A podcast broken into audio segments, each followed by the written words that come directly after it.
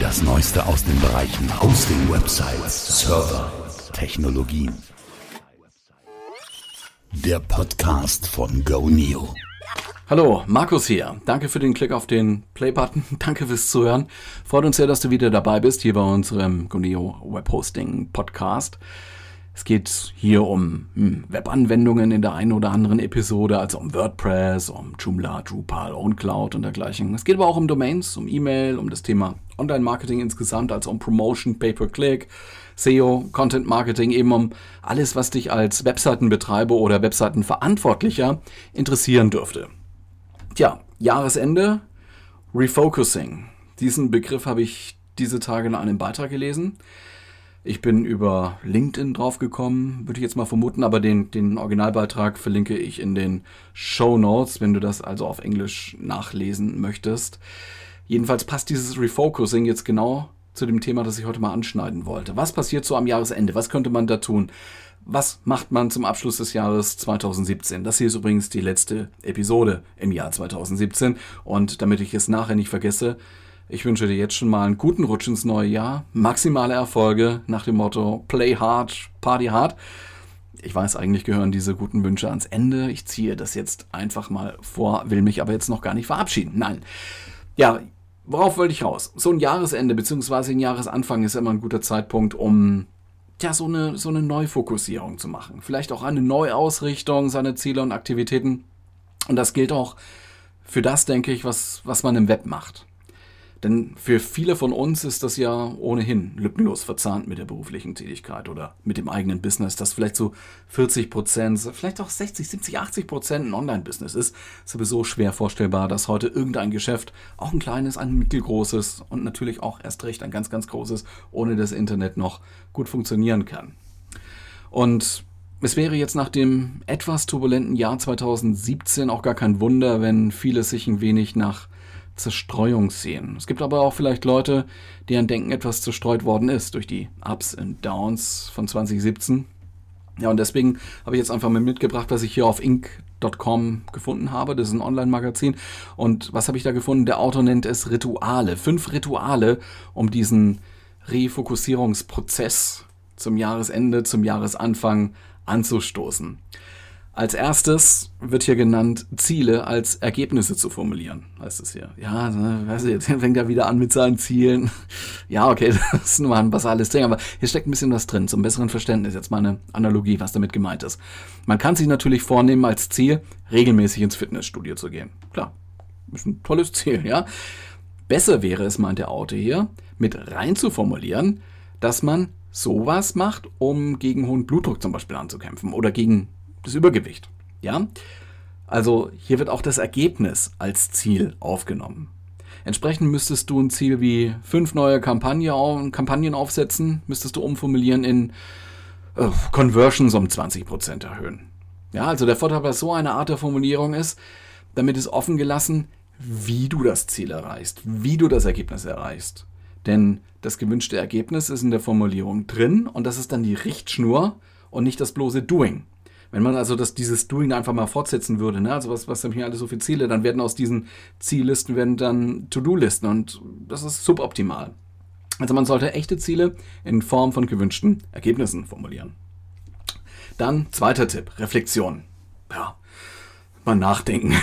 ja, klingt jetzt auch ein bisschen banal, was hat funktioniert, was hat nicht funktioniert, aber ähm, also erstmal vorausgeschickt, das könnte man äh, auch unterjährig mal machen, vielleicht äh, vierteljährlich oder so. Und dann könnte man nicht nur jetzt einteilen, das ist gut, das ist schlecht, das hat gut funktioniert, das ist schlecht funktioniert, sondern man könnte diese 4L-Einteilung anwenden, wie es hier heißt. Ähm, also man könnte diese Dinge, diese, diese Objekte, die man beurteilt hat, kategorisieren nach loved, loathed, longed for und learned. Also, muss man zu übersetzen, loved ist klar, ne? Lieben gelernt, äh, würde ich mal sagen. Loathed ist so das Gegenteil davon. Verabscheut. Also ich habe das gelernt zu verabscheuen. Longed for würde ich mit ersehnt übersetzen. Also das, was man sich so sehr, sehr gewünscht hat, ist dann halt eingetreten. Learned, ja, gelernt. Die Lernkurve betreten, ein Stück auf der Lernkurve weitergewandert. Ich habe jetzt mal nachgeschaut, weil ich, die, nachgeschaut, weil ich diese 4L-Methode jetzt auch gar nicht kannte. 4L steht in anderen Quellen für liked, learned, lacked und longed vor. Ja, es gibt da unterschiedliche Ansätze, aber die sind sich im Prinzip dann schon sehr, sehr ähnlich. Übrigens kann man diese, diese Einteilungen von, von Dingen dann auch mit einer Gruppe machen. Ist auch vielleicht mal eine schöne Gruppenarbeit zum Ende eines Quartals, eines Halbjahres oder eben eines Jahres. So, der dritte Tipp, um sich neu zu fokussieren am Jahresende, ist Kalender aufräumen. ja, auch das wieder etwas banal, aber dazu ist zu sagen, gilt für private und gilt für berufliche Kalender gleichermaßen. Wichtig ist nämlich, dass man die Ressource Zeit organisiert, nicht nur Zeit an, an, an sich, so in Minuten und Stunden, was ordne ich wozu, sondern auch um die mentalen und emotionalen Ressourcen, die man besitzt, richtig einzusetzen, so wie man sie einsetzen möchte. Ja, also kennen wir ja alle, ne? Wir hassen alle bestimmte Dinge, so wiederkehrende Dinge. Ja, da hat man sich mal verpflichtet dazu, ne? Und genau vor solchen, solchen Sachen äh, drücken wir uns dann immer. Man schiebt das raus, weil äh, wir davon ausgehen, da ist die Zeit jetzt nicht richtig äh, eingesetzt darauf, ne? Auf so, so einen Mist. Also, wenn es so einen Mist gibt, dann ausopten, rausschmeißen aus dem Kalender und wenn dann irgendwo was anbrennt und wenn man es dann doch haben will, dass es gemacht wird, ja, dann muss es halt wieder in die Planung integriert werden, so beim nächsten Planungsschritt. Hm. Also Kalender aufräumen ist der dritte Tipp. Und der vierte Tipp ist eigentlich die Betrachtung von der anderen Seite. Man sollte sich klar mit dem sein, was man nicht macht. Und auch wissen, warum man das nicht macht. Dahinter steckt jetzt die Tatsache, dass man so im Laufe eines Jahres ständig mit Vorschlägen, Ideen und äh, konfrontiert wird und auch äh, vielleicht auch ganz schnell mögliche positive Effekte sieht, ne? Gewinne oder so. Und hier ist es wichtig zu wissen, dass du rational und strukturiert anhand deiner Prioritäten prüfen kannst, ob die Idee da reinpasst. Und wenn sie nicht reinpasst, ganz bewusst Abstand nehmen von dieser Idee. Also auch dieses, dieses Nichtmachen, dieses Stop-Doing ähm, kann am Jahresende mal so ein bisschen mit äh, auf, die, auf die Liste gesetzt werden der Dinge, die man da macht. So, der fünfte und der letzte Tipp, um sich am Jahresende neu zu fokussieren, ist in Beziehungen investieren. Das, das liest man auch in vielen anderen Quellen recht oft, aber jetzt nicht pauschal, sondern in Beziehungen investieren, die dir helfen und die auch wirklich eine Ressource sind. Also mit Menschen, äh, mit denen man Ideen und auch Fehlschläge gefahrlos kommunizieren und diskutieren kann, die sind wichtig, um, um daraus zu lernen, ja, um, um, um, um, um, da, um da weiterzukommen. Und umgekehrt zu diesen, zu diesen positiven Beziehungen gibt es halt auch Leute, die einen nur Energie kosten. Das, das klingt jetzt esoterisch, das klingt banal, aber ja, also was sollte man da tun? Man soll nicht gucken, mit wem man da zu tun hat. Und oftmals ist es gar nicht so leicht zu unterscheiden, klar. Aber im ersten Fall halt, heißt es halt so, also in, in die positiven Beziehungen mehr investieren, mehr Energie investieren und in die negativen dann halt deinvestieren. Ja. Das ist also auch so ein Schritt fürs Jahresende. Das waren eigentlich diese fünf Punkte, die hier in diesem Artikel standen. Es gibt noch einen weiteren wichtigen Punkt, der am Schluss damit in ein, zwei Sätzen genannt wird. Vertrauen. Man muss halt äh, vertrauen darauf, dass, dass man gerade das Richtige macht. Und man muss auch mm, darauf vertrauen, dass man sich selber im Klaren ist, wenn das nicht mehr so sein sollte. Also, wer den Artikel im Original nachlesen will, er ist auf inc.com erschienen und heißt Feeling Scattered? Try these five refocusing rituals. Don Price hat es geschrieben, er ist Work Futurist, also beschäftigt sich mit der Zukunft der Arbeit, also mit dem Arbeitsplatz, mit, mit dem, was man in Zukunft als Arbeitsplatz hat oder als Arbeit sieht, als Erwerbstätigkeit sieht, bei Atlassian Software. So, ansonsten geht ja auch nun die Zeit der Vorhersagen los, ne, so zum, zum Jahresende. Und das Problem ist dabei generell, dass einfach niemand die Zukunft äh, sehen kann. Man kann sich an die Vergangenheit erinnern, klar, sollte man zu einem gewissen Grad, aber niemand kann sich an die Zukunft erinnern. Ja, es ist doof, aber es ist leider so. Viele glauben ja, die Sternkonstellationen ne, am Himmel, die Sterne, wie die stehen, äh, beeinflussen die Abläufe auf der Erde. Wird ja so in den Horoskopen verarbeitet und die werden gerne gelesen. Es werden Horoskopbücher gekauft und, und Leute richten sich danach, was ihr Horoskop sagt oder was ihr Horoskop über äh, die über ihre eigene Persönlichkeit dann zu sagen glaubt. Ja? Äh, es stimmt schon, es ist eine gewisse Kunst, Horoskope zu schreiben. Es muss alles so formuliert sein, dass es immer stimmt. Ähm, dahinter steckt der Barnum-Effekt. Den braucht man, den muss man rausarbeiten mit den Texten, der muss, muss einsetzen, sonst äh, ist das ein schlechtes Horoskop in dem Sinn. Ähm, so heißt das. Also Barnum-Effekt, das ist der Effekt, wenn das Horoskop eigentlich immer stimmt. In der Psychologie spricht man da oft von Personal Validation Fallacy, also ein Fehlschluss. Man, man sagt auch Forer-Effekt, weil das ein Forscher war, der das mal genauer angeguckt hat. Auf Deutsch könnte man sagen, Täuschung durch persönliche Validierung, also ein Fall von Selbsttäuschung. Und Barnum-Effekt heißt das übrigens wegen des bekannten Zirkusgründers Barnum, ne? Schon mal gehört? Zirkus Barnum, ja, der hatte auch da irgendwo so, ein Museum oder sowas. Und äh, seine Maxime, und davon ist es abgeleitet, lautete, a little bit something for everybody, a little, a little something for everybody oder so. Also das, für, für jeden soll da was dabei sein, jeder sollte sich da irgendwie wiederfinden können. Und Horoskope nutzen eben die Bereitschaft des Menschen aus, äh, sich ähm, auch ja, äh, ganz, ganz vage Aussagen über die eigene Person anzunehmen, als, als zutreffend anzunehmen sogar und insbesondere dann, wenn diese Aussagen positiv sind. Und das macht man, weil solche Aussagen einen Wert für uns haben. Das Ignorieren fällt dann schwer, wenn jemand was Schönes sagt. Ne? Also wir hört nicht gerne positive Beurteilungen der oder Komplimente und, und andere Dinge, die, die man hören möchte über die eigene Person. Ja, ähm, ich schreibe einen schönen Artikel darüber aus dem Wissensblog mit in die Show Notes. Ja, ja ähm, dieser Artikel beleuchtet ein wenig wie Wahrsager, Horoskopschreiber oder auch Pickup-Artists die Technik des Cold Readings nutzen. Also es gibt halt Leute, die, die, die haben das irgendwie drauf, die können einem sagen, äh, genau das, was man hören will. Und dann, dann meinen die Leute, dass, äh, dass sie richtig und korrekt beschrieben sind. Und sagen immer, wow, der kennt mich, der hat mich durchschaut, das bin ich, wow. Ja? Und dann setzt so, setzen positive Gefühle ein. Ja, ich sage das alles nur aus dem Grund, um dich ein bisschen zu immunisieren gegen Wahrsagereien. Und genau das wollen wir eigentlich hier in diesem Podcast nicht machen. Also wir wollen nicht so unverbindlich ins Blaue schreiben oder ins Blaue irgendwelche Dinge daraus posten, ne? ähm, sodass dann jeder sich ein bisschen was selber rausziehen kann, selber ein bisschen was deuten kann. Ja, äh, letztendlich 2018, natürlich können wir die, Zukunft auch nicht vorhersagen, leider. Ähm, schon gar nicht, was uns als Webseitenbetreiber so betrifft oder was auf uns zukommt und, oder auf diejenigen, deren Geschäftsmodell auf dem Web oder auf Apps oder sowas basiert. Ne? Ähm, tja, an, an, was könnte man aber denken? Vielleicht gibt es ja doch einige Faktoren, die uns heute schon bekannt sind, die sich vermutlich dann auch im nächsten Jahr noch irgendwo auswirken werden. Künstliche Intelligenz, Artificial Intelligence oder auch AI wird wohl wichtiger werden, klar.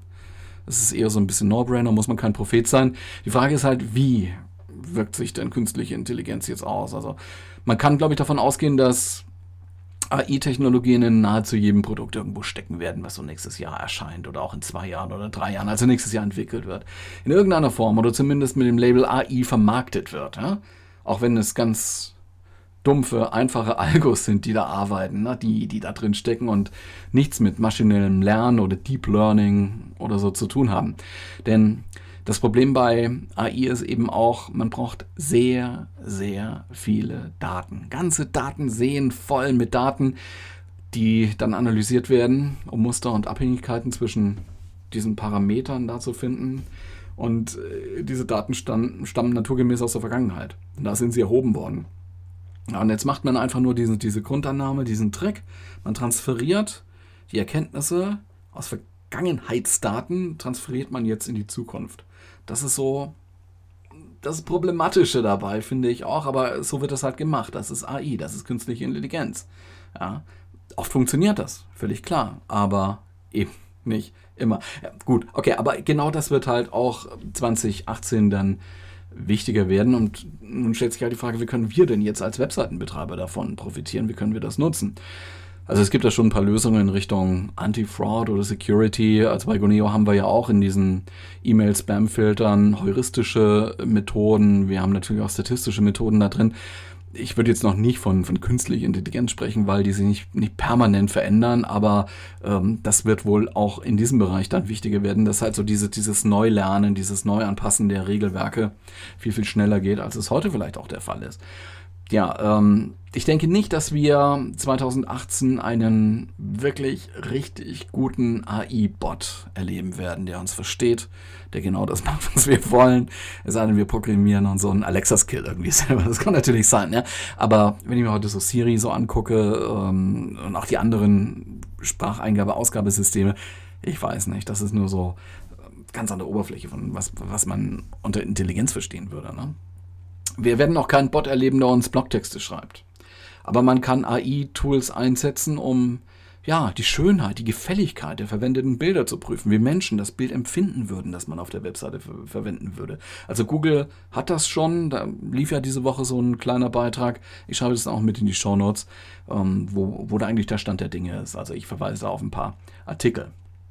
Ja, andere Experten, so auf C-Level, also CMO, Chief Marketing Officer oder so, meinen, dass 2018 die Content-Formate sich weiter diversifizieren. Das heißt, neben der Website und Blog, was, was jetzt schon viel gibt, haben wir auch schon drüber geredet hier in diesem Podcast, gibt es eben auch noch einen Channel auf YouTube, es gibt einen Podcast, ja, und, und, und. Also kann man sich ja unterschiedliche Formate vorstellen. E-Book zum Beispiel zum Download wird auch schon oft gemacht, aber ähm, 2018 bedeutet halt auch, dass im Prinzip alles an Instrumentarium da eingesetzt werden muss, was einem da zur Verfügung steht. Ja, das schafft natürlich auch viele neue Aufgabenfelder für die Marketingabteilungen, vielleicht auch für die Einzelkämpfer da draußen. Ich meine, Text und Bild lässt sich ja nicht noch, noch recht gut produzieren. Das ist nicht so aufwendig. Irgendwann geht einem das locker von der Hand. Beim Audio-Marketing kommt noch eine Komponente dazu. Das muss ja geskriptet werden, muss gesprochen werden, ein bisschen schön gemacht werden. Ne? So die ganzen Äs raus und die Versprecher auch, auch raus. Ähm, ja, das war so eine typische freudsche Fehlleistung jetzt.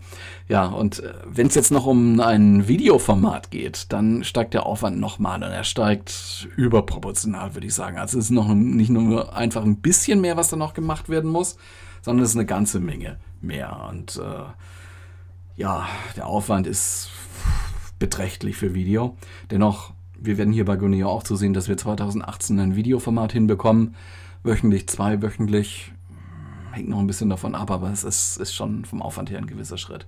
Ja, und 2018 sollen Brand Advocates wichtiger werden als bezahlte Influencer. Das heißt, da hat halt das Unternehmen, die Firma hat halt einen Brand Advocate, der sozusagen das, das Unternehmen in irgendeiner Form ver, verkörpert. Das ist vielleicht so eine Art, äh, wie sagt man, Brand Ambassador, ja, äh, Markenbotschafter hat man da oft auch mal gesagt, aber die haben da meistens nichts gesagt. Die haben sich mal fotografieren lassen und die hat man mal zu irgendwelchen Events oder sowas geschickt als Gesicht. Äh, war so ein bisschen Abwandlung von Sponsoring. Ja, ähm, Brand Advocate ist vielleicht ein bisschen mehr im Expertentum zu Hause, würde ich sagen. Also kennt sich wirklich sehr, sehr, ist auch ein Product Hero, kennt sich aus mit den Produkten. So würde ich jetzt mal den, den Brand Advocate definieren im Vergleich zu einem bezahlten Influencer, dem man halt 2000 Euro oder sowas gibt und sagt, tweete mal und poste mal. Hm. Ja, also ist aber auch nur eine singuläre Meinung. Von daher ist das jetzt nicht äh, die Wahrheit, sondern das könnte 2018 halt passieren. Content jedenfalls wird noch wichtiger, sagen viele. Und aus äh, so branded Content, den man macht, um sozusagen die Marke zu transportieren, wird Content Brands. Ja, also und äh, die, die Marketingabteilungen werden als Profit Center geführt. Das sind sie heute nicht in vielen Unternehmen. Marketingabteilung ist, ein, ist, ein, ist eine Kostenstelle sozusagen. Also man, man macht Marketing und weil man kommuniziert, kostet es halt was. Also niemand macht dir Marketing umsonst. Also du kannst auf das äh, ähm, äh, Mouth-to-Mouth, äh, äh, Promotion by Mouth oder wie man sagt, Mundpropaganda, das habe ich gesucht, ähm, kann man vertrauen, aber auch diese Mundpropaganda muss irgendwo initialisiert werden. Also das, das geht auch nicht von selber. Es ist halt ein ganz, ganz tolles Produkt und ja, wer hat das schon immer? Ne? Also das ist so die, die Frage. Also das, das muss auch initiiert werden, das vergessen halt viele. Und ähm, jetzt geht man dazu über, so langsam diese Marketingabteilungen, die immer nur Geld ausgeben, jetzt zu, zu Profit-Centern zu definieren. Also was macht die Marketingabteilung? Was, was tut sie? In welche Kanäle investiert sie Geld? Und was kommt aus diesen Kanälen zurück? Und wenn man dann einen Trick gefunden hat, wie ähm, ich gebe bei Facebook äh, oder Google AdWords äh, 100 Euro aus und bekomme 120 Euro zurück oder 130 oder vielleicht auch 200 Euro, dann funktioniert das. Dann ist man Profit Center. Ansonsten, ja, muss man das Ganze neu austarieren, andere Kanäle finden oder andere Produkte oder andere Mechanismen, um seine Produkte zu vermarkten. Aber das scheint offensichtlich ein Trend zu sein. Marketingabteilungen werden als Profit Center geführt. Und das ist vielleicht so die Verlängerung dieses, äh, dieses äh, Performance Marketings, ne? wo man sagt, okay, man schaut sich genau an, was bringt jeder Kanal, was bringt jeder Klick, was, ähm, was verursacht die Conversion, wie sieht die Conversion-Rate aus und so weiter. Ja, also noch mehr Analyse, noch mehr Zahlen, die da generiert werden, aber eigentlich irgendwie auch eine, eine gute Entwicklung, finde ich. Irgendwie, ja. Das und vieles mehr steht übrigens hier in einem Artikel, den ich dann auch in die Shownotes schreibe, contentmarketinginstitute.com hat er was Schönes dazu geschrieben und die haben 66 Vorhersagen zusammengesammelt von Marketing-Experten, von CMOs, von Leuten, die Leiter Marketing heißen, ne, so auf diesem Level und haben, haben gefragt, was denkst du, was ist 2018 das Ding? Schreib uns das ein bisschen zusammen in zwei, drei Sätzen und dann haben die das in so einer Slideshow gesammelt. Kann man sich ein bisschen anregen lassen und äh, man kann ja auch seine, seine eigene Idee da mal entwickeln, was da so auf einen zukommen wird. Ja, 2017 haben wir sehr viel mit Fake News zu tun gehabt. Und in dieser eben zitierten Sammlung gehen auch viele Marketer davon aus, dass im nächsten Jahr der oder diejenige Erfolg haben wird, der oder die die Wahrheit sagt. Das wäre eigentlich eine schöne Sache. Und wir werden es herausfinden, ob dem so ist. Denn in ein paar Tagen ist 2018 und das soll es auch für heute gewesen sein. Ich werde jetzt nochmal meine Neujahrsgrüße wiederholen. Wünsche euch einen guten Rutsch ins neue Jahr. Feiert und habt ein schönes Wochenende mit allem, was dazugehört. Ich hoffe, wir hören uns im nächsten Jahr wieder, im nächsten Freitag. Bis dann. Tschüss.